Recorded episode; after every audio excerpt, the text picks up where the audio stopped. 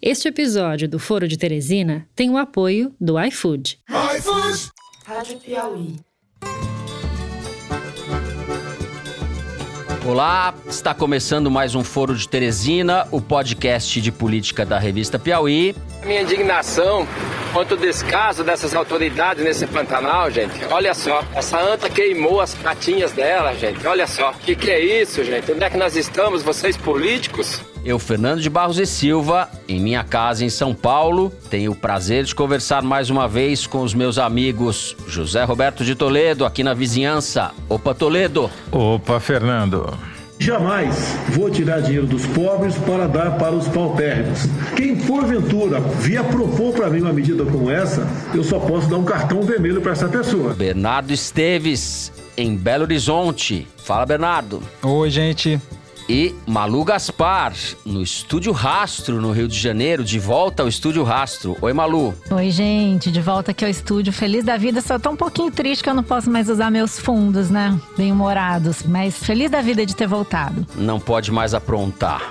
Vamos fazer uma boa campanha muito difícil, sem rede de televisão, só nas redes sociais. Precisamos de cada companheiro e cada companheira que está aqui Bom, a gente vai dividir o programa de hoje da seguinte maneira. No primeiro bloco, vamos falar do desastre ambiental brasileiro, com destaque para as queimadas no Pantanal e para o desmatamento que segue descontrolado na Amazônia. Em seguida, a gente vai tratar da mais nova fritura do ainda ministro Paulo Guedes, fritura por Bolsonaro, e discutir para onde aponta a biruta do governo na economia. Por fim, no terceiro bloco, vamos falar das eleições municipais deste ano, em novembro, e discutir discutir o quadro das disputas das principais cidades do país. É isso, vem com a gente.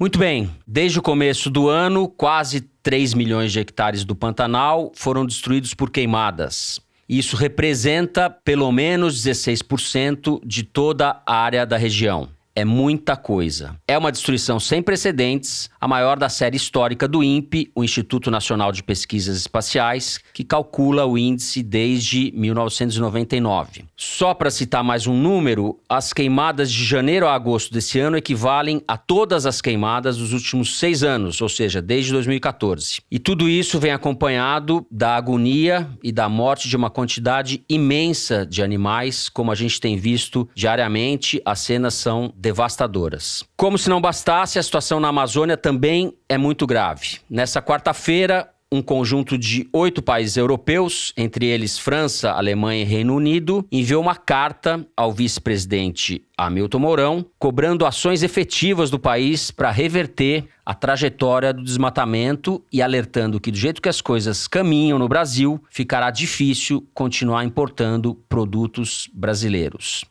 Bernardo Esteves, vamos começar pelo Pantanal. O assunto é bastante dramático e abrangente. O que nós devemos atribuir à seca, entre as piores das últimas décadas, sobretudo na região centro-oeste do Brasil, e o que devemos atribuir a ações criminosas incentivadas evidentemente, pela postura do governo Bolsonaro em relação ao meio ambiente. Oi, Fernando, é isso tudo que você colocou, né? Agora, seca, a gente tem. Secas históricas, a gente já teve. Ação criminosa dos fazendeiros, a gente já teve. O que a gente tem aí, que eu gostaria de ressaltar aqui, é uma omissão criminosa do governo, né?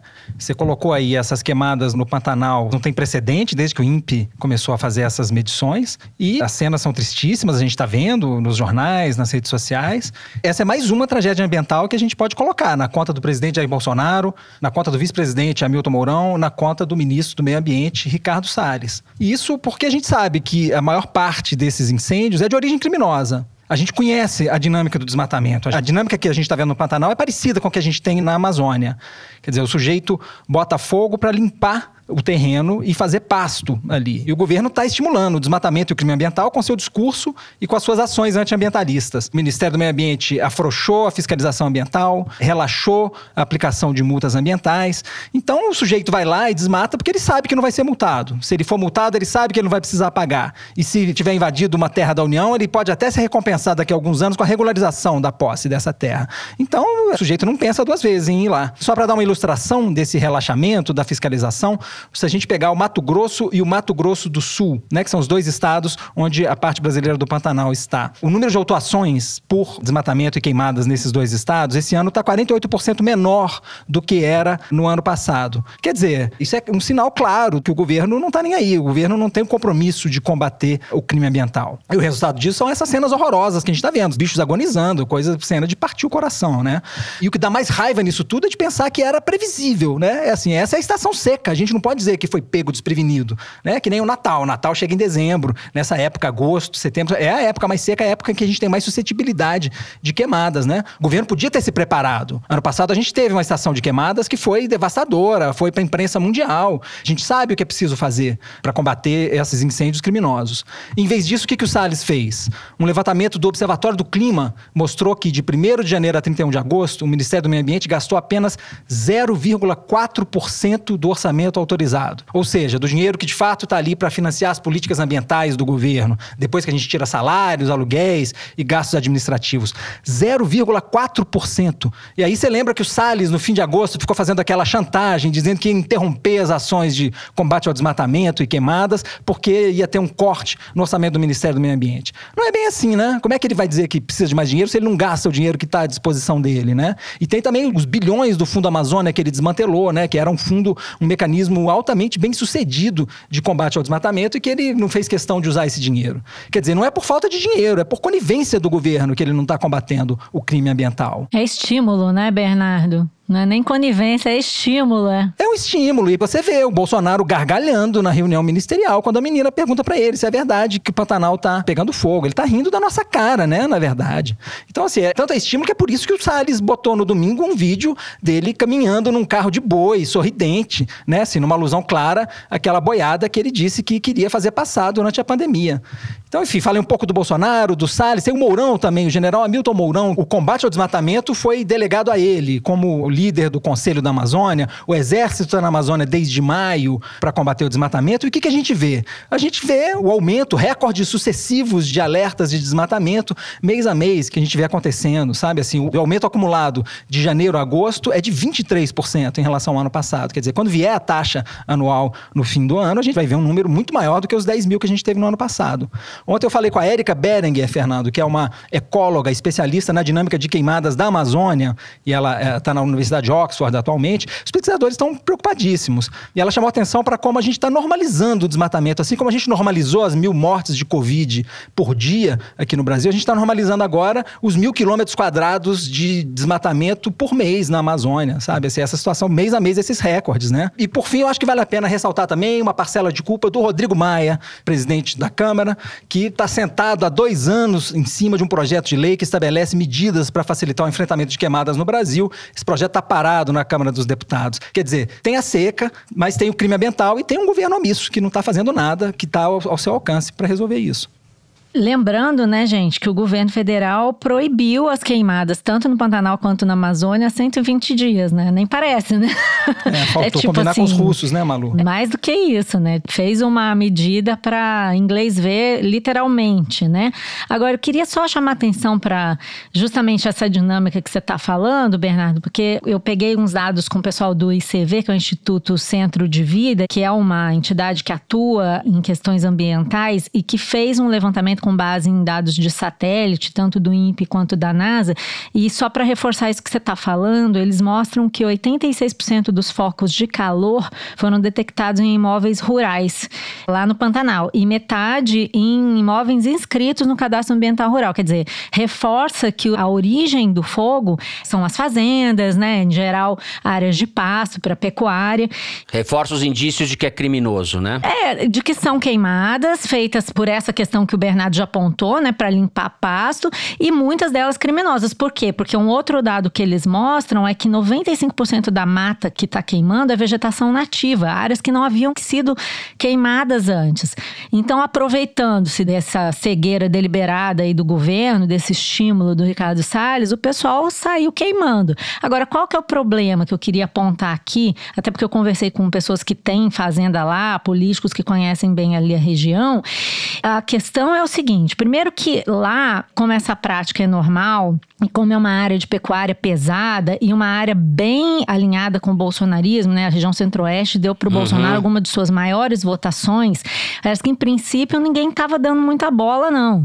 Ninguém, ninguém, nenhum proprietário de terra, talvez. Mas nem os, os proprietários de terra e nem o né? governo. É aí que eu quero chegar. Ali na região, não estava havendo uma grita nem de proprietários de terra, nem do agro que está ganhando rios de dinheiro, né? Para eles era tipo assim: ótimo, nós vamos queimar pasto, nós vamos trocar pelo pasto que a gente quer.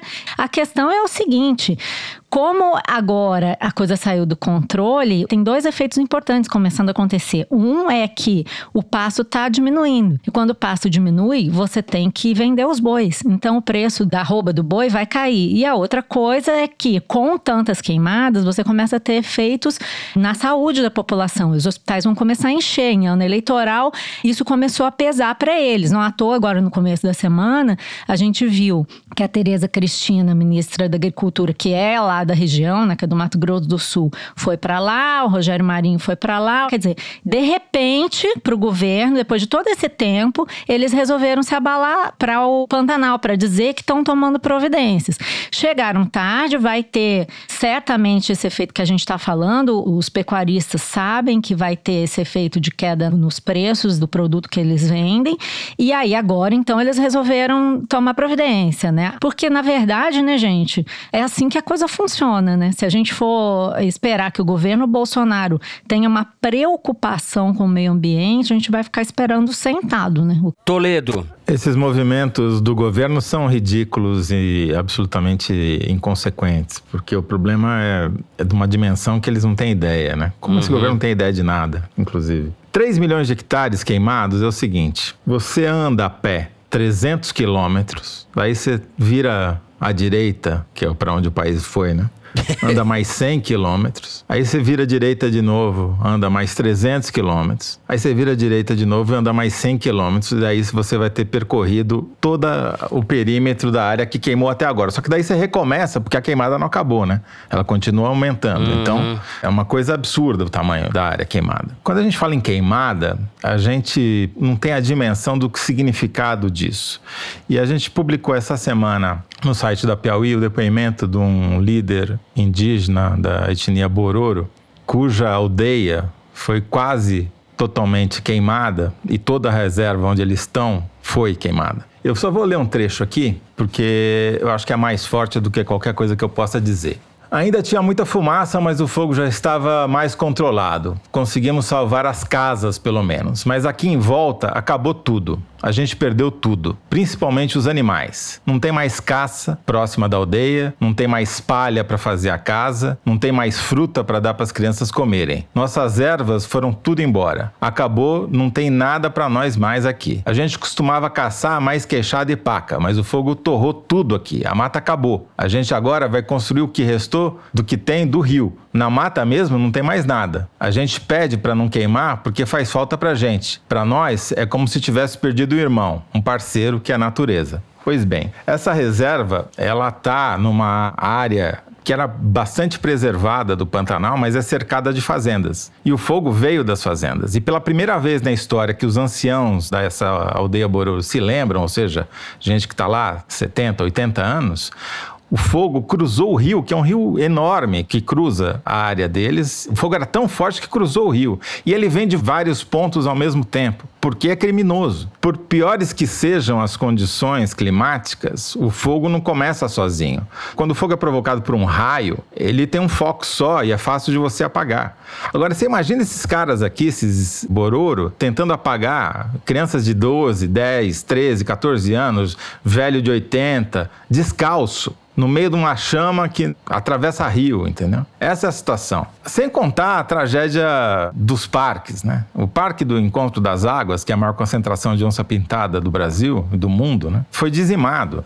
Foi um crime uma coisa planejada, né? E as onças com as patas queimadas, a gente viu algumas, mas só para a gente entender talvez um pouquinho, a Cristina Morim, que é uma jornalista que cobre essa área há muitos anos, escreveu um texto para o site da Piauí tentando conjuminar os fatores que levam a uma tragédia desse tamanho. De um lado, você tem o aquecimento global, que parece que nessa altura não tem nada a ver com nada, mas tem a ver, porque o aquecimento das águas do Atlântico, principalmente do Atlântico Tropical Norte, que gera uma temporada de tempestades também raríssima, como está acontecendo agora lá, esse aumento de 3 graus que teve na temperatura lá, provoca uma seca brutal no interior do Brasil, na Amazônia e no Pantanal. Então, a ação continuada do homem que leva ao crescimento global, da qual esse governo é subscritor, sócio, acionista e investidor, compõe um papel muito importante nisso. O segundo vértice da análise da Cristina é a devastação, a devastação ambiental. Segundo o MAP Biomas, que reúne algumas das instituições de pesquisa nessa área de meio ambiente, universidades, institutos, as instituições mais respeitáveis no Brasil, entre 1985 e 2019, o Pantanal perdeu 1,7 milhão de hectares de vegetação nativa e perdeu para quem? Perdeu para a pecuária, perdeu para a pastagem. As florestas e savanas encolheram de 5,7 milhões de hectares para 4,3 milhões de hectares. Os campos e campos alagados diminuíram de 8,2 milhões para 7,9 milhões de hectares. E a agropecuária, que ocupava apenas 0,600 mil hectares no Pantanal em 1985, o ano passado já ocupava 2 milhões e 300 mil hectares. Isso tudo antes dessa catástrofe que aconteceu esse ano. Mas por que, que a derrubada da mata, da vegetação nativa é importante? Porque essas árvores, as plantas que são derrubadas, que acabam fornecendo material para queimada, né? Não é apenas o pasto, o campo natural que queima porque está muito seco. Também essa vegetação que é derrubada é material combustível. Agora a Polícia Federal vai investigar, como se com a porta isso nunca tivesse acontecido. Uhum. E para botar a cereja no bolo, você tem a inépcia do governo federal, simbolizada por dois patetas. Um, o ministro Ricardo Salles, que é conivente, como o Bernardo falou, porque ele incentiva tudo que é criminoso relativo ao meio ambiente, e o general Mourão, que foi colocado com a missão impossível de controlar as queimadas na Amazônia e agora no Pantanal sem soldado. Ele é um general sem soldado, que não sabe o que está acontecendo, que não sabia que os dados do INPE são públicos. Ficou acusando um técnico de vazar um dado que é público. Toledo, só para completar aí essa história do índio que você falou, ele falou que agora ele só tem o rio, né? Existe uma preocupação muito grande lá de que as queimadas contaminem os rios com fuligem e outros detritos que acabem matando até os peixes, né? Não, inviabiliza, né? Quer dizer, o, o, cara que põe fogo, ele inviabiliza a vida do índio na aldeia. Porque não, não tem mais talvez onde não o cara sobre nem. É. Exatamente, muito triste. Bernardo, alguma coisa? É só para completar, o Toledo falou, né, do aquecimento global, que a gente está assistindo agora é um fenômeno climático complexo que envolve justamente, enfim, um ciclo de, de oscilações de temperaturas do Oceano Atlântico. E aí o que está acontecendo é isso, essa seca que está no Brasil agora, né, no Pantanal, no Cerrado, sul da Amazônia, a umidade que estaria aqui no miolo do continente foi pro Oceano Atlântico, pro Atlântico Norte, e está abastecendo esses furacões que estão ameaçando a costa sudeste dos Estados Unidos, né? A gente tem cinco ciclones atuando Sim. ao mesmo tempo no, no, Atlântico Norte. É a primeira vez desde 1971 que isso acontece. Quer dizer, a gente está vivendo um, um, quadro de anomalia histórica mesmo. Uhum. E é possível, enfim, é difícil afirmar essas coisas com garantia, mas é possível que esse quadro se torne mais frequente à medida que a temperatura vai Perfeito. aumentando, né? Bom, essa tragédia ambiental em curso no Brasil exprime com perfeição o que eu chamo de projeto predador. É um projeto desse governo de predação, de destruição. Isso vale para a lei de trânsito, vale para a liberação de arma, vale para a ação da polícia, das milícias, etc. Existe um projeto orgânico de destruição do Brasil e a questão do meio ambiente acho que exprime melhor, talvez do que nenhuma outra, o que está acontecendo e para onde o vento está soprando. Com isso, a gente encerra o primeiro bloco do programa programa. Vamos falar agora de economia, da situação do ministro Paulo Guedes. A gente já volta.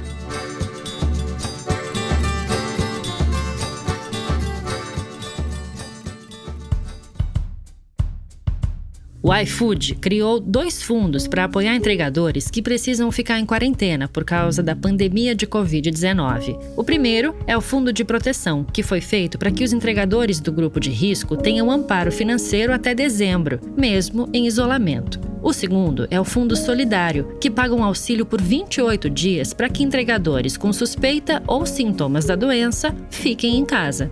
O Fundo Solidário deixou a gente assim, bastante emocionado, porque sabe que no momento de fraqueza nosso, o iFood disponibilizou uma verba para os motoboys que precisarem ficar em casa, pode ficar em casa tranquilo, que vai estar sendo auxiliado sempre pela plataforma. É um impacto forte, porque a gente nunca sabe quando a gente vai precisar, né? Ainda mais nesse momento de crise. O iFood repassa um valor aos entregadores calculado com base nos ganhos ganhos dos últimos 30 dias. E essas iniciativas se mantêm até o fim de dezembro de 2020. Eu fui amparado pelo Fundo de, de Proteção, por pertencer ao grupo de risco, pela minha idade, para que eu pudesse ficar em casa sem perder a minha renda. As ações do iFood para apoiar os entregadores durante a pandemia já somam 33 milhões de reais em investimentos como a distribuição de máscara e álcool em gel para 100% dos parceiros, fundo de apoio, plano de benefícios em saúde e o incremento no valor das gorjetas. O iFood está com a cozinha aberta para você saber mais sobre como como o maior app de entregas do país, valoriza e apoia seus parceiros. Acesse ifood.com.br barra institucional.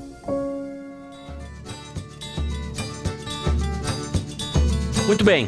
A fritura do ministro Paulo Guedes e dos seus boys de Chicago se intensificou mais uma vez. Tivemos uma nova rodada dessa fritura nessa semana. O presidente Bolsonaro publicou um vídeo nas redes sociais dando uma esculhambada na proposta formulada pela equipe econômica de congelar aposentadorias para financiar o Renda Brasil, programa de renda básica. Ele disse, abre aspas, até 2022, no meu governo está proibido falar a palavra Renda Brasil. Vamos continuar com o Bolsa Família e ponto final. Fecha aspas. No ato seguinte, o próprio Bolsonaro ressuscitou o programa, pedindo que o relator do orçamento no Congresso inclua o programa nos gastos do governo. Malu, a gente tem visto de maneira sucessiva os movimentos do Bolsonaro desqualificando a equipe econômica, ou Paulo Guedes especificamente, e voltando atrás. Depois ele faz um afago. A minha pergunta é: Paulo Guedes vai cair ou ele é um sparring funcional para o Bolsonaro nessa altura dos acontecimentos? tá mais para um sparring funcional. Acho que é uma ótima definição que você arranjou. São duas coisas principais. Primeiro, uma constatação e segundo, uma notícia. A constatação é a seguinte, né? O Bolsonaro está tentando dar um jeito de tirar a meia sem tirar o sapato, né? O presidente quer arranjar dinheiro para o Bolsa Família ampliar não quer tirar dos pobres para dar para outros pobres, mas acontece que a questão é complexa, porque quem acompanha a execução orçamentária de perto fala o seguinte, que você precisa para ampliar o Bolsa Família para mais ou menos o que o Bolsonaro está pretendendo, que seria passar de 30 bilhões de reais de gasto por ano para 50, precisa achar no orçamento 20 bilhões. E esses 20 bilhões não estão óbvios, não é uma coisa simples de você achar. Você, por exemplo, poderia, que é o que muita gente está falando, que seria o correto correto, né, tirar dinheiro dos mais ricos e dos privilegiados, como por exemplo, penduricalho de juiz, dinheiro de fundo eleitoral, uma série de desonerações que poderiam ser revistas, Zona Franca de Manaus, tem uma série de coisas que você poderia fazer para achar dinheiro que não tirando dinheiro dos mais pobres. Mas primeiro, nenhuma delas sozinha chega a 20 bilhões de reais, é né? um bilhão aqui, dois bilhões aqui, cinco bilhões ali, e para alcançar esse valor, então seriam necessárias várias iniciativas iniciativas pulverizadas, que seriam necessárias, mas iam multiplicar a quantidade de brigas que o Bolsonaro precisa comprar. E nós já vimos que o Bolsonaro pode ser tudo, pode fazer a bravata que quiser, mas ele morre de medo de briga. O que, que ele fez agora? Empurrou para o Congresso, né? Por isso que ele encomendou essa proposta ao senador Márcio Bittar, que é um senador do Acre, MDBista bolsonarista, que faça essa proposta. Por quê? Que o presidente não quer o ônus da proposta, ele quer fazer exatamente o que ele já fez quando foi definido o auxílio emergencial, que é o que funcionou. Ele joga a responsabilidade para o Congresso, se der certo, o mérito do programa é dele, que é quem paga, e se der errado, a culpa é do Congresso. Essa é a jogada, a jogada está clara. Vamos ver como é que esse senador e o Congresso vão desenrolar. Acontece o seguinte: é que o Bolsonaro já estava jogando com esse Márcio Bitar antes da derrapata do Paulo Guedes. Eu recebi o resumo de uma apresentação que o ministro Rogério Marinho fez no dia 10 de setembro, ou seja, na semana passada, numa live fechada com executivos e analistas do mercado financeiro. Foi promovida pela consultoria Eurasia Group. Como a gente já tem falado aqui, ele está nessa ofensiva sobre o mercado e na semana passada ele teve com esse pessoal e ele falou coisas muito interessantes, reveladoras de como está funcionando essa questão nos bastidores do governo. Ele já disse no dia 10 que caberia ao Márcio Bittar fazer essa proposta, disse que o Márcio teria de encontrar uma forma, justamente do jeito que nós estamos falando, prevendo no orçamento o fim da desoneração de alguns setores e transferindo recursos de programas que poderiam ser dos mais pobres, porque daí quem vai fazer, como eu já disse, a culpa é do Congresso. Então, assim, pelo menos desde o dia 10, antes da proposta da economia vir à tona, o Guedes já estava fora da jogada. E o que o Rogério Marinho falou nessa live, de mais relevante, foi o seguinte: que o Paulo Guedes não está mais autorizado a se envolver em negociações políticas, que esse papel cabe apenas quatro pessoas: o ministro-chefe da Secretaria de Governo, Luiz Eduardo Ramos, o líder do governo na Câmara, Ricardo Barros, o líder do governo no Congresso, que é o Eduardo Gomes, e o líder no Senado, que é o Fernando Bezerra. E ele disse que os investidores deveriam achar isso positivo, que é um avanço, porque é importante, entre aspas, ter profissionais que conhecem e operam com o Congresso. Aí ele disse o seguinte ainda, abre aspas, eu sempre me opus ao envolvimento direto da equipe econômica em negociações políticas. E eu disse isso ao Paulo Guedes várias vezes. É por isso que eu endosso a decisão do ministro de se abster do debate político. Veja bem, o principal opositor do Paulo Guedes no governo vai para uma live com investidores para dizer que o Paulo Guedes, que tem sob sua gestão a política econômica, o tesouro, os principais bancos estatais e o que seria o Ministério do Planejamento, não está autorizado pelo presidente a participar da negociação com o Congresso. Então, traduzindo, o que ele disse para os investidores é que o Paulo Guedes é um pato manco, porque cada vez que ele abre a boca no Congresso, ele atrapalha tudo. E aí o que acontece dias depois? Vem o auxiliar do Paulo Guedes, que hoje é um dos secretários mais próximos do ministro, que dentro do ministério dizem que faz o que o Paulo Guedes quiser, faz o que for preciso pelo Paulo Guedes, fala abertamente para os jornais de uma proposta que nem ele, nem o ministro estão autorizados pelo presidente a fazer. O Bolsonaro diz que vai dar um cartão vermelho para quem fez, o Paulo Guedes baixa a cabeça, diz que não é com ele. Então, para mim, a partir desse momento, que era um pato manco, virou um zumbi, um dead man walking. Malu, acho que a gente pode falar que o Paulo Guedes já é outro animal. Já é outro. Se é que é como, um animal, não sei. Como ele dizia, como ele dizia do Bolsonaro durante a campanha no perfil que você publicou na Piauí. Exatamente. Paulo Guedes já é outro animal. Ele topa É um tudo. ministro decorativo, para usar uma expressão que o Temer gosta, né? O Temer era um vice-presidente decorativo. O Paulo Guedes virou um ministro decorativo. Uma semana antes disso acontecer, Uhum. ele já estava amordaçado e tutelado pelos, abre aspas, profissionais. Ou seja, é um não ministro, é uma não autoridade. É só uma questão de desmontar aos poucos o que está feito, né? E isso vem sendo feito. Segundo o que eu conversei com algumas pessoas que estão acompanhando essas pesquisas de opinião, pesquisas qualitativas, e hoje a população, as poucas pessoas que conhecem o Paulo Guedes, só 40% mais ou menos da população conhece o Paulo Guedes, e a maior parte delas não acha que vai fazer diferença o Paulo Guedes cair ou não. Então o presidente está ali calibrando, ele vê nas qualitativas que as pessoas estão preocupadas com a aposentadoria, ele vai e fala. Tudo que ele está vendo nas qualitativas, ele está falando. E aí o Rogério Marinho, nesse ataque de sinceridade ou nessa necessidade de se mostrar mais poderoso do que o rival no governo, deu um mapa para a gente. Tá dado aqui o que Perfeito. acontecer, o que vai acontecer. Deixa eu consultar aqui o Pai Toledo para ver se o Paulo Guedes vai cair ou não. Pai Toledo. Essa previsão a gente fez faz dois meses, né?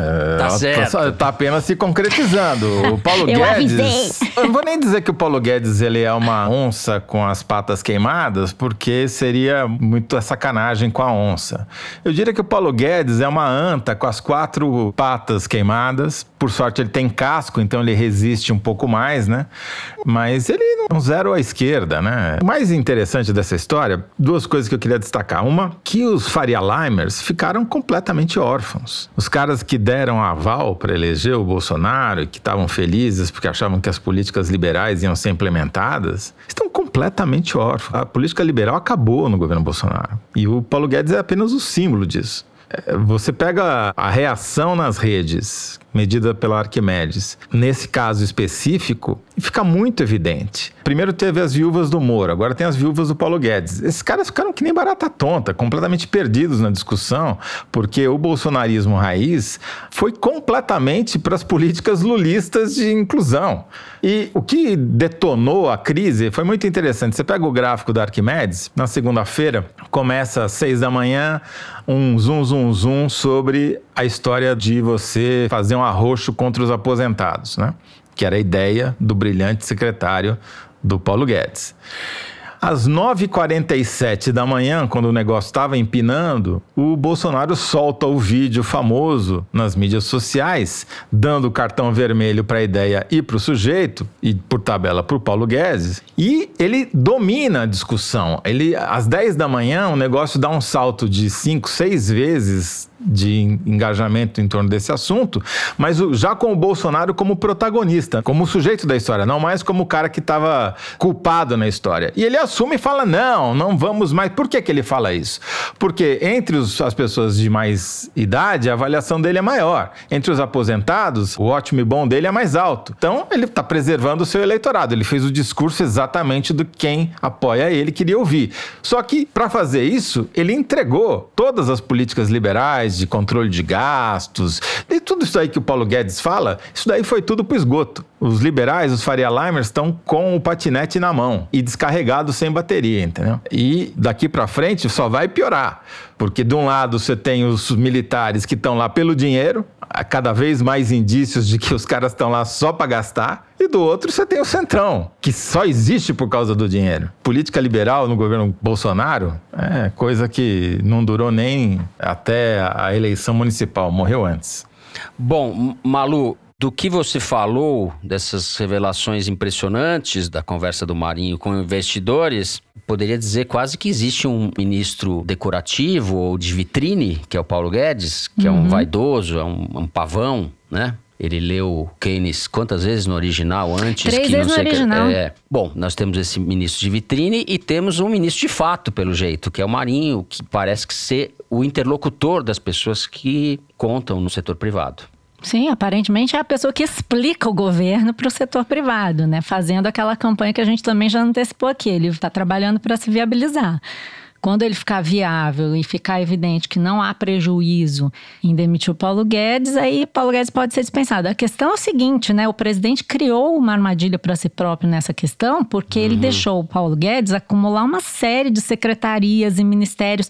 Tem muita coisa embaixo dele. Ele é o ministro da Economia que mais tem guichês embaixo dele. Então, para você tirar ele, desmontar tudo isso, também não é simples. Esse mundo de Brasília vai ficar cada vez menos importante, porque com a redução do auxílio emergencial de 600 para 300 reais, e agora com o fim dessa ideia da renda permanente para todo mundo aí, que ele já sepultou, as pessoas vão ser obrigadas a voltar a procurar emprego. E não vai uhum. ter emprego. Então a situação vai piorar muito antes de melhorar. Bom, nós vamos ficando por aqui no segundo bloco e agora vamos para o número da semana, o momento matemático do Foro de Teresina. Eu vou chamar para a roda o nosso diretor Luiz Maza, que vai ler um dado que é tirado da seção Igualdades, publicada toda semana no site da Piauí. Fala aí, Luiz. Então, Fernando, vamos continuar falando de economia, porque o número dessa vez é 1 milhão e 150 mil. Sabe o que é isso? Isso é a quantidade de toneladas de arroz que o Brasil exportou para outros países de janeiro a agosto desse ano. É praticamente o dobro do que foi exportado no mesmo período do ano passado. Na época foram um pouco mais de 660 mil toneladas. E isso é um dos fatores que ajuda a entender esse aumento do preço do arroz que a gente tem visto nas últimas semanas e que já comentamos aqui no programa, né? Agora, o que é interessante nesse Igualdades feito pela Luísa Ferraz é que ele dá uma dimensão muito concreta desse aumento dos preços, que não foi só do arroz, né? Por exemplo, em fevereiro desse ano, uma pessoa que mora na cidade do Rio de Janeiro, se fosse para o mercado com uma nota de 100 reais, ia conseguir comprar 21 quilos de feijão. Isso em fevereiro. Em agosto, agora há pouco, com a mesma nota de 100 reais, ela só ia conseguir comprar 14 quilos de feijão. Ou seja, caiu de 21 para 14. Pode não parecer muita coisa, mas isso no dia a dia um das pessoas é uma mudança significativa. É bastante, é tem uma arte nessa igualdades que eu acho especialmente bacana, que é baseada na cesta básica do Diese, que é o que você compra com 600 reais o que você compra com 300 reais, que é o novo valor de auxílio emergencial, né? Vamos deixar o básico, né? Você continua comprando a mesma quantidade de carne, a mesma quantidade de leite, a mesma quantidade de feijão, a mesma quantidade de arroz, mas você acaba praticamente com todas as frutas, acaba com todo o pão, acaba com todo o tomate, acaba com todas as batatas e ainda por cima acaba com as 20 latinhas de cerveja que dava para comprar além da cesta básica, entendeu? Ou seja, os 300 reais que eles vão cortar, você acabou com o essencial e a festa. Pô, aí ferrou, aí não tem condição. Revoltei. É, o Brasil de hoje está cada vez mais parecido com o Brasil de antigamente, em vários aspectos. Bom, depois desse saco vazio, só nos resta passar para o terceiro e último bloco do programa. Vamos falar de eleição municipal. Vem com a gente.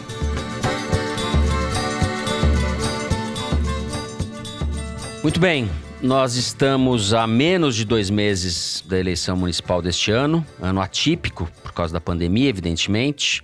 O primeiro turno acontece no dia 15 de novembro e o segundo turno, nas cidades onde haverá segundo turno, no dia 29 de novembro. Nessa semana terminou o prazo para que os partidos fizessem suas convenções e definissem candidatos, e com isso o quadro começou a ficar um pouco mais nítido. Já estão colocados os nomes de quem vai disputar a prefeitura, tanto em São Paulo como no Rio de Janeiro. A situação já está mais ou menos definida. Em São Paulo, Toledo, nós tivemos agora a confirmação da candidatura do deputado do Republicanos, né? O menino malufinho, como eu dizia, deputado Celso Russomano, que está tentando pegar carona no presidente Jair Bolsonaro. No Rio de Janeiro é a confusão que a gente conhece, Crivella, Paz, etc., com escândalos de corrupção dando a tônica desse momento da campanha. Você está animado com essa eleição, Zé? Olha, eu tô tão animado que, sei lá, é um quadro desolador se você olhar, né? Mas enfim, vamos aqui aos dados. O Estadão fez um levantamento mostrando que 80% dos prefeitos atuais estão aptos a disputar a reeleição, ou seja, ainda estão em primeiro mandato, que já dá um norte de para onde a coisa vai, porque nada aumenta mais a chance de alguém se eleger do que já ser prefeito. Então, provavelmente você vai ter uma taxa de reeleição alta esse ano, apesar da pandemia, uhum. apesar de tudo. Por quê? Além da estatística da inércia já favorecer, você tem uma campanha extremamente curta, né? Quem que está falando de eleição municipal, né? Nós mesmos aqui no Porto Teresina estavam ignorando esse assunto até hoje, né?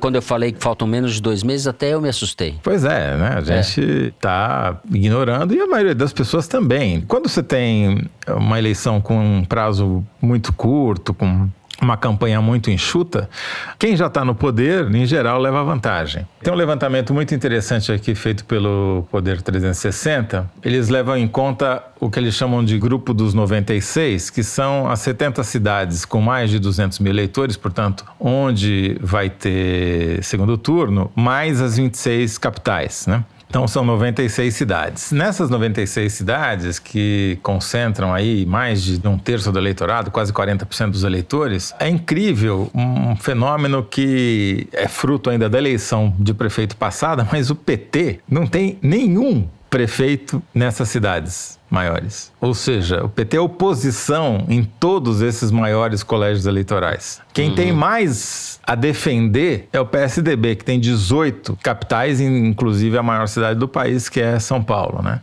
Depois vem o MDB com 10, DEM, PSD e por aí vai. Então, uhum. quem deveria estar mais investido para tentar manter o poder é o PSDB. E quem deveria estar mais preocupado em tentar recuperar o poder perdido é o PT. No entanto, esses dois não vejo com grandes articulações. Vamos pegar o caso de São Paulo. O Bruno Covas, atual prefeito, ele é é o candidato mais bem colocado por enquanto nas pesquisas, mas a gente sabe que até agora, como a campanha não começou, a gente está uhum. falando de recall, né, de efeito memória. Quem são os nomes que vão disputar contra o atual prefeito, né? Porque pode se imaginar que com toda essa inércia a seu favor, o Bruno Covas provavelmente estará no segundo turno, se houver segundo turno, né? Então a gente tem figuras de um lado, conhecidas, tipo Joyce Hasselman, mas que tem um problema sério de articulação, porque o PSL, o partido dela, que é o ex-partido do Bolsonaro, está meio dividido. Tem gente que quer que ela continue candidata, tem gente vendendo apoio por base do pano. Então, a posição da Joyce ficou enfraquecida. Ela que até, sei lá, um ano atrás tinha esperança de ser candidata do Bolsonaro em São Paulo. Agora tem várias pessoas disputando a primazia do apoio do Bolsonaro, desde o Márcio França, que o Dória chamava de Márcio Cuba, porque ele é do Partido Socialista Brasileiro, que foi candidato derrotado a governador uhum. né, no segundo turno pelo Dória, até o Levi Fidelix, né, o homem do partido do Aerotrem. Mourão, Aerotrem. do PRTB, o cara do... A solução é a Aerotrem. Exatamente. Se tem gente disputando o legado do Bolsonaro, se é que isso existe, tem gente disputando o legado do Maluf, né? É incrível, mas tem, né? O Felipe Sabará, candidato do Partido Novo, o Partido Laranja, ficou elogiando essa semana aí o legado de Paulo Maluf. Paulo Maluf que fez uma concentração de obras viárias nos 10 quilômetros em torno da sua casa quando era prefeito, que lhe renderam contas milionárias na Suíça, depois em Jersey, né? Esse é o uhum. legado do homem que o Felipe Sabará, o homem laranja do novo, está elogiando. E como você disse, tem o Celso Russomano, que é o cara que sempre começa, sempre larga bem, né? E sempre termina mal. Tem gente que compara o Celso Russomano a um cavalo paraguaio, que é uma injustiça com os cavalos paraguaios, claro, né? O Celso Russomano, teoricamente, está talvez na melhor posição para disputar uma eleição em São Paulo desde que ele tenta, tenta e não consegue. Por quê? Ele está no Republicanos, Sim. que é o partido dos filhos do Bolsonaro, do Flávio, do Carlos, né? É o partido da Igreja, da Universal do Reino de Deus, é o partido do uhum. Bispo de Macedo da TV Record. Ele vai ter um, um, apoio que ele nunca teve, um apoio institucional. E talvez tenha um apoio do Bolsonaro. E ele é suficientemente desqualificado para ter chance. A gente está numa caquistocracia, como você diz. O russomano, dessa vez, acho que tem mais chance. A gente não sabe o que vai acontecer, evidentemente, mas eu concordo com você que as condições gerais do país colocam uma figura como ele, uma figura abominável como esse russomano, em condições competitivas, né? Só ia completar dizendo que na esquerda você tem uma situação que é a seguinte: o candidato a prefeito é o Gilmar Tato, que ninguém conhece, tá certo? Ele é conhecido dentro do partido, ele é o cara da máquina, é o cara que foi secretário de transportes na gestão do PT aqui, e é o cara que sobrou da máquina do PT. Agora, a capacidade de aglutinação do Gilmar Tato é tão alta, tão grande, é do PT também, que o vice, quem você colocaria, se você fosse estrategista da campanha do Gilmar Tato, que é um cara relativamente desconhecido fora do partido, quem você colocaria como vice? Uma mulher, de preferência, uma mulher negra, talvez, né? Colocaram o Ricardo Zaratini, que é outro deputado federal, branco, da burocracia partidária, ou seja, agrega zero para a candidatura do Gilmar Tato. Isso mostra a situação do PT. E o PT vai ter que disputar votos à esquerda contra o Guilherme Boulos do PSOL, que em algumas pesquisas está aparecendo bem colocado, e que tem a Luiz Erundina, ex-prefeita de São Paulo, ex pelo PT, como vice. É octogenária, mas muito ativa, muito lúcida e muito experiente. A, Erundina galvaniza uma parte da esquerda, ela é uma pessoa que tem carisma, que evidentemente, já que já foi prefeita. Eu acho que São Paulo exprime bem uma situação que é a total incapacidade do PT de fazer um movimento de renovação e de se abrir para as questões novas que estão na política brasileira. Isso, evidentemente, tem a mão do Lula, né? O Lula está jogando a favor de uma certa manutenção de um status quo do PT que fecha o partido sobre si mesmo. E a gente sabe que muita gente que é simpatizante do PT ou mesmo petista vai votar no Bolos. Então eu acho que o PSOL vai ter um crescimento de imagem. Não sei se vai eleger algum prefeito. É dificílimo o Boulos ganhar, é quase impossível. Mas não duvido que o Boulos tenha mais votos que o Gilmar Tato. Agora, tem outros nomes no PT em São Paulo que são da máquina que poderiam ter sido escolhidos, que eu realmente não entendo. Por exemplo, Alexandre Padilha que foi ministro da Saúde, nós estamos no meio de uma pandemia, que é jovem, que foi ministro e que é petista raiz. Então eu não entendo muito bem. Perdeu uma convenção. Eu só queria fazer um comentário ainda sobre o PSOL. Eu acho que a candidatura do Boulos em São Paulo e a não candidatura do Freixo no Rio, porque o Freixo desistiu de ser candidato, nos últimos dias ele acenou de novo com a possibilidade e voltou atrás de novo.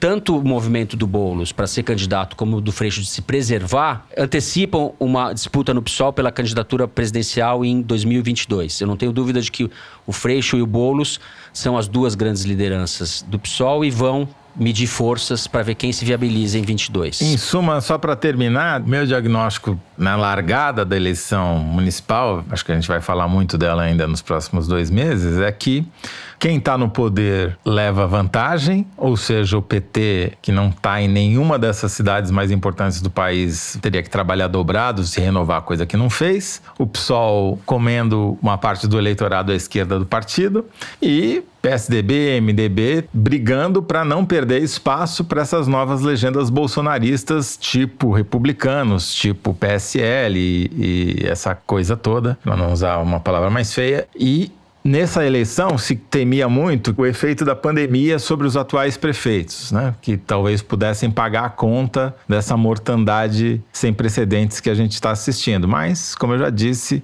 as mortes aparentemente não sensibilizaram os eleitores. Isso talvez acabe sendo mais um fator para favorecer uma eleição que leve à recondução desses prefeitos que vão disputar a reeleição. E no Rio de Janeiro, Maria Lúcia Gaspar? Talvez o lugar onde a, essa regra que o Toledo anunciou aí, que é o que a gente tem ouvido mesmo do pessoal, essa tendência de quem já está ocupando o cargo continuar. E é possível que o Rio de Janeiro seja a exceção a essa regra, porque aqui você tem o Crivella, que tem uma gestão catastrófica na saúde, mas não só, também está sofrendo um escândalo de corrupção acachapante, sobre o qual acho que não resta nenhuma dúvida dos indícios e das evidências evidências que estão dadas de que foi montada uma máfia na prefeitura do Rio de Janeiro é muito assustador. Assim, o que a gente está vendo é que existia um conjunto de empresários que mandavam no prefeito e dirigiam as ações da prefeitura e os contratos e repartiam o poder na prefeitura de forma a lucrar mais, transformando o prefeito num joguete, né? Assim, essa operação da semana passada que houve aqui, promovida pelo Ministério Público Estadual, ela deixou claro o tamanho da infiltração dessas forças no poder municipal e mostrou também, ó, que surpresa, né? Quem diria que parte desse dinheiro que é desviado da prefeitura é lavado via Igreja Universal do Reino de Deus. Existe essa suspeita forte pelas conversas dos próprios envolvidos no esquema, dizendo que o dinheiro era lavado via igreja. O prefeito está muito afetado. A gente falou dos guardiães do Crivella, que foi um caso envolvendo justamente denúncias na saúde. Então, você tem uma prefeitura muito abalada por um mau funcionamento da máquina na saúde, quer dizer, um não funcionamento, né? O carioca sabe, a população está abandonada à própria sorte. Mas, por outro lado, você tem um outro candidato que é o Eduardo Paes, que as pesquisas mostram, as qualitativas mostram que teria tem como se contrapor nesse quesito de gestão e dizer que ele é um prefeito presente, não sei o quê, mas também está alvo de denúncias de corrupção. A gente falou aqui rapidamente, mas para deixar claro, as denúncias contra ele são de que ele recebeu dinheiro da Odebrecht em contas indicadas por ele fora do Brasil, e isso abala também a imagem dele, porque segundo o que eu tenho ouvido aí do pessoal que está envolvido com preparação de campanha, existem duas questões para o carioca hoje. Um é essa insegurança em que a gente está, né? Todo mundo abandonado, a saúde, a educação, toda a infraestrutura da cidade, então existe um cansaço, uma insegurança em relação ao poder público, mas existe também uma questão que para o carioca é muito séria, que é a questão da autoestima. O eleitor carioca sempre teve uma autoestima elevada e todas essas operações estão dando para o eleitor um, um desânimo, uma sensação muito ruim. Então existe um palpite, ainda a gente precisa ver como é que isso vai se consolidar, de que há espaço, dependendo do candidato, para o surgimento dessa terceira força, alguém que não tivesse envolvimento envolvimento com corrupção. Aí a gente vai ter que ver nessa eleição o que, que vai pegar mais. Se é a necessidade de apostar em alguém que já tem um histórico, uma folha de serviços prestados, que seria nesse caso o Paz, ou se vão procurar alguém que possa representar uma novidade ou alguém que vai limpar, entre aspas, a imagem do Rio. Eu não vejo esse candidato, mas sempre pode aparecer. Você tem alguns candidatos como a Marta Rocha, do PDT, os outros candidatos são Clarissa Garotinho, Benedita da Silva, são nomes já associados com outros casos anteriores, né? A Clarissa, apesar de não ser ela, é o pai dela, tudo muito pesa contra o nome dessas pessoas. Então é complicado. E um nome que poderia sair em vantagem, que é o Freixo, já desistiu, eu acho que nem tanto por ele não querer, mas o fato é que existe mesmo uma rejeição muito grande ao nome do Freixo e é meio lugar comum entre marqueteiros e tal dizer que o candidato que for com Freixo para o segundo turno ganha, porque o Rio de Janeiro é muito refratário a uma candidatura Freixo. Então talvez ele também esteja pesando isso, ele deve conhecer esses dados. Nem do que o Rio de Janeiro virou um nó, um embrólio muito complicado, né? Você disputar a eleição no Rio é muito difícil, tudo é muito difícil, a prefeitura está quebrada, a infraestrutura está depauperada. Você assumir o poder nessa situação realmente é, é complicado. Eu acho que no caso do Freixo, o cálculo dele é mais da dificuldade dificuldade de ganhar sem uma composição de esquerda. Se ele fosse o candidato de vários partidos de esquerda, é possível. Ele se lançaria. Nessas condições, a chance dele perder, como você falou, é, seria muito alta. Ele vai se sacrificar à toa, né? E é interessante esse dado, né, de que a frente ampla de esquerda só produziu algum resultado em Santa Catarina. Nos outros estados, a esquerda está totalmente fragmentada, né? Então, quer dizer, a eleição municipal não vai ser uma oportunidade para essa renovação, né? Ciro Gomes fez aliança já com o ACM Neto, em Salvador. Tá pra, muito pra... doido isso tudo, né? Enfim, é a geleia brasileira em mais uma vez em exposição, né? A geleia partidária e a, digamos assim, a pouca definição ideológica, assim, isso não conta muito, na verdade. Vamos ver se até 2022, se isso não vai ter efeito em 2022, né? Também muita gente diz que a eleição municipal não necessariamente é um espelho da eleição nacional. Essa eleição tem a sua importância, evidentemente, tem para cidades importância e tem alguma importância para a definição do que vai acontecer na política nacional. Mas a eleição mais decisiva para o Bolsonaro é nos Estados Unidos esse ano, né? Acho que a eleição americana é mais importante para a correlação de forças para o futuro do bolsonarismo do que as eleições municipais. Assim, se você acha que o Bolsonaro é uma tempestade de de verão, concordo com você. Agora, se você acha que o Bolsonaro é um risco de permanência, de criar uma força de extrema-direita permanente no Brasil com presença política, essa eleição para prefeito e vereador ela é muito importante, porque ela influencia menos a eleição presidencial subsequente, mas ela influencia muito a eleição da Câmara dos Deputados subsequente, porque os prefeitos e os vereadores são os maiores cabos eleitorais dos deputados federais. E os deputados federais, eleitos em 2022, vão dar o tempo de televisão para os candidatos a presidente em 2026. Ah, o tempo de televisão hoje não é tão importante e tal. É verdade, né? A gente tem aí o Bolsonaro e o Witzel para comprovar isso. Porém, talvez com uma política dinâmica, ou é nuvem, como dizem os mineiros, cada vez que você olha tá de um jeito. Pode ser que a próxima eleição presidencial a televisão volte a ser importante, ache um novo jeito de fazer comunicação através da televisão. Não sei, vamos saber. Muito bem. Ao ouvinte, eu lamento informar que vamos falar de eleições municipais muito ainda. Vocês vão ter que aguentar isso. A gente agora terminou a parte séria, ou vamos para a parte séria do programa, que é o Kinder Ovo, não é, Malu? É a competição. Na semana passada, a disputa foi acirradíssima. O Toledo entrou para a competição. Vamos lá, produção? Nós precisamos derrotar o comunismo, o petismo, o é, maoísmo, o globalismo, a partir da Bahia, que está na mão dos comunistas petistas há 20 anos, há 25 anos. E é isso que a gente quer: ganhar a Bahia para ganhar o Nordeste. Pronto. Acabar com essa Orcrim, organização criminosa, que é o consórcio de governadores do Nordeste. Qual é o meu projeto? Meu projeto é fazer do PTB o maior partido conservador. Roberto Jefferson. Com o presidente Acertei! Bolsonaro nas nossas Tá brincando! Consegui! O PTB tem hoje trazer o presidente Messias Bolsonaro de é volta ao partido, construir um grande partido conservador e promover é as mulheres trabalhadoras do Brasil. Restabelecendo a ordem, né, Malu? É, agora sim, tá tudo normal novamente. Bahia. Que é o candidato do PTB em qualquer lugar. Aqui era Cristiane Brasil, mas pois já é, acabou, vai já foi sair da cadeia, né? em tempo. Bom, Malu acertou. Roberto Jefferson, presidente do PTB. Ex-presidiário, pai de presidiária, né? Pai de Cristiane Brasil. Em entrevista ao canal de YouTube do jornalista Humberto Pinheiro, no último dia 11. Esse é um vilão de novela, né? Esse Roberto Jefferson, um vilão operístico, assim, é um gangster.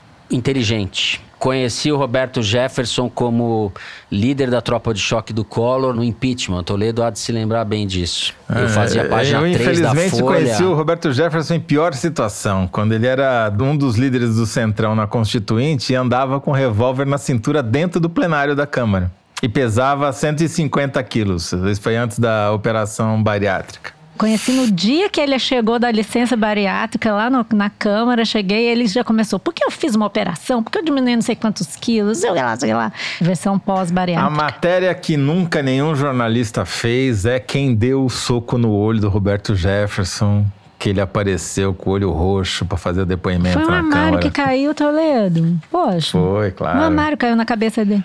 Grandes fracassos Grande do jornalismo fracasso. brasileiro, né? Depois deste Kinder Ovo previsível, O a campeão Malu sempre tem voltou. acesso. Nossa, Maria hein? Lúcia Gaspar. É. Bom, vamos para as cartinhas dos ouvintes. Vamos ver o que vocês andam escrevendo por aí. Eu vou começar lendo uma mensagem da Antônia, que disse assim, abre aspas. Estou levemente emocionada, pois percebo que aos 33 anos, essa é a primeira carta que envio como leitora. Queria que vocês mandassem um beijo grande para o meu irmão Rafael, que me apresentou ao foro durante a sua quarentena aqui em Berlim. Ele veio passar uma semana comigo e ficou preso por quatro meses. O ato de escutar o foro juntos se tornou quase religioso. Agora ele está de volta ao Brasil e agora aguardo pelo programa toda sexta-feira, mas na solidão do meu lar. Obrigado a todos e abraços. Beijo pra Antônia. Um beijo para Antônia em Berlim. Fernando, eu tenho aqui uma espécie de desaforo sobre o momento Kinder Ovo. Quem mandou foi o Rodrigo, que fez a seguinte demanda. Eu queria que houvesse mais celebridades no Kinder Ovo. A Malu é quase imbatível entre os políticos, mas eu consigo equilibrar o placar no mundo dos famosos. É que eu também leio caras e assisto a Fazenda. Ganhei da Malu na Anitta e na Narcisa. E empatei com ela e com Toledo no Mário Frias. Aliás, quando avisei minha namorada sobre esse empate triplo, ela me respondeu: Esse Kinder Ovo deve ter sido muito fácil pro Toledo ter acertado. É verdade, ele nunca acerta. Abraço a todos. Pois é, eu falo pra produção também. Eu queria que pusesse o Adorno, gravação do Adorno e tal. Não tem essas coisas. E os cientistas, né? Vamos botar aí uns cientistas, é Luiz, pra verdade, equilibrar tá, o placar. Já tem condições, já tem muitos cientistas famosos hoje em dia. Bom, estou aqui com um tweet que viralizou nas redes sociais na semana passada, que foi publicado pela jornalista Fernanda Perrin, em que ela fez um relato muito legal. Vou ler, mais fácil do que ficar comentando. Fui na banca do jornal comprar a revista Piauí e uma moça que conversava com a jornaleira ficou encafifada com o tamanho da revista, né? Tudo isso é só notícia do Piauí? perguntou ela. A vendedora disse não, são vários assuntos, mas só gente assim, meio muito específica compra. Daí emendou a Fernanda. Adorei minha nova categoria. Muito bom. Fernanda, você específica, continue, por favor, comprando a Piauí. Vocês, seres específicos do meu Brasil, por favor, também comprem, porque é o que nos faz estar aqui toda semana, apoiar a revista Piauí. Queria aproveitar e também ler um outro tweet do Alex Viana, que eu achei bastante curioso. Ele diz o seguinte: Ouvindo o foro 117, vi que não sou só eu que escuto no banheiro. Calma, explico. Eu escuto o foro aos sábados pela manhã enquanto faço a barba e raspo minha cabeça. Tem o timing perfeito. E ele tá também em Berlim, por incrível que pareça. Nossa. Mas, segundo ele, o foro faz com que ele se sinta no Brasil. Ou seja, nossa audiência em Berlim dobrou, Bomba. né? Já temos duas pessoas ouvindo Nossa, foro em só, só falta a Angela Merkel agora. A Angela reclamou que ela assinou a a Piauí, mas não chegou a edição. Então tá, né, Toledo? Antes de terminar, eu tenho duas mensagens aqui. A primeira é do Zé Carlos, que é de Castanhal, no Pará, e me marcou no Twitter dizendo assim: mandem um alô pra mim e pra minha esposa, Marta Jardim. Nós completamos 23 anos juntinhos agora em agosto. Eu escuto o foro toda semana, principalmente quando dou uma geral no meu quintal. E aí ele botou uma foto do quintal dele, super simpático, achei muito legal. Beijo, Zé Carlos, parabéns pelos 23 anos de união com a Marta. E a outra mensagem é da Jéssica, que falou assim: Malu Gaspar, me nota, adoro o foro, é um mal necessário. Vocês são ótimos, mas as verdades trazidas por vocês doem. Mandem um beijo pro meu namorado Wagner, ele me apresentou ao foro e nós sempre ouvimos juntos. Dei até uma revista Piauí para ele no Dia dos Namorados. Outra específica, né? Um casal específico também. Um beijo para vocês, gente. Depois dessa sessão de cartas de beijos e abraços, o programa dessa semana vai ficando por aqui. O Foro de Teresina é uma produção da Rádio Novelo para a revista Piauí, com a coordenação geral da Paula Scarpim. O nosso diretor é o Luiz de Maza, as nossas produtoras são a Mari Faria e a Luísa Ferraz. O apoio de produção em São Paulo é do Vitor Hugo Brandalize e da Clara Reustab. A Mari Faria edita o vídeo do Foro Privilegiado, o teaser que a gente publica nas redes sociais da Piauí e no YouTube. A edição do programa é da Evelyn Argenta, da Cláudia Holanda e do Tiago Picado. A finalização e a mixagem são do João Jabassi, que também interpreta a nossa bela melodia tema, composta por Vânia Salles e Beto Boreno. A nossa coordenação digital é feita pela Kelly Moraes. A checagem do programa é do Plínio Lopes. O Foro de Teresina é gravado em nossas casas, sempre com o apoio do estúdio Rastro do Dani Di, onde está a Malu, e da som de cena do Gustavo Zisman. Eu, Fernando de Barros e Silva, me despeço dos meus amigos Bernardo Esteves. Tchau, Bernardo. Tchau, Fernando. Um abraço, gente. Até semana que vem. Malu Gaspar. Tchau, Malu. Tchau, gente. Até a próxima aqui do Estúdio Rastro. E José Roberto de Toledo. Tchau, Toledo. Tchau, Fernando. Tchau. Gente, é isso. Até a semana que vem.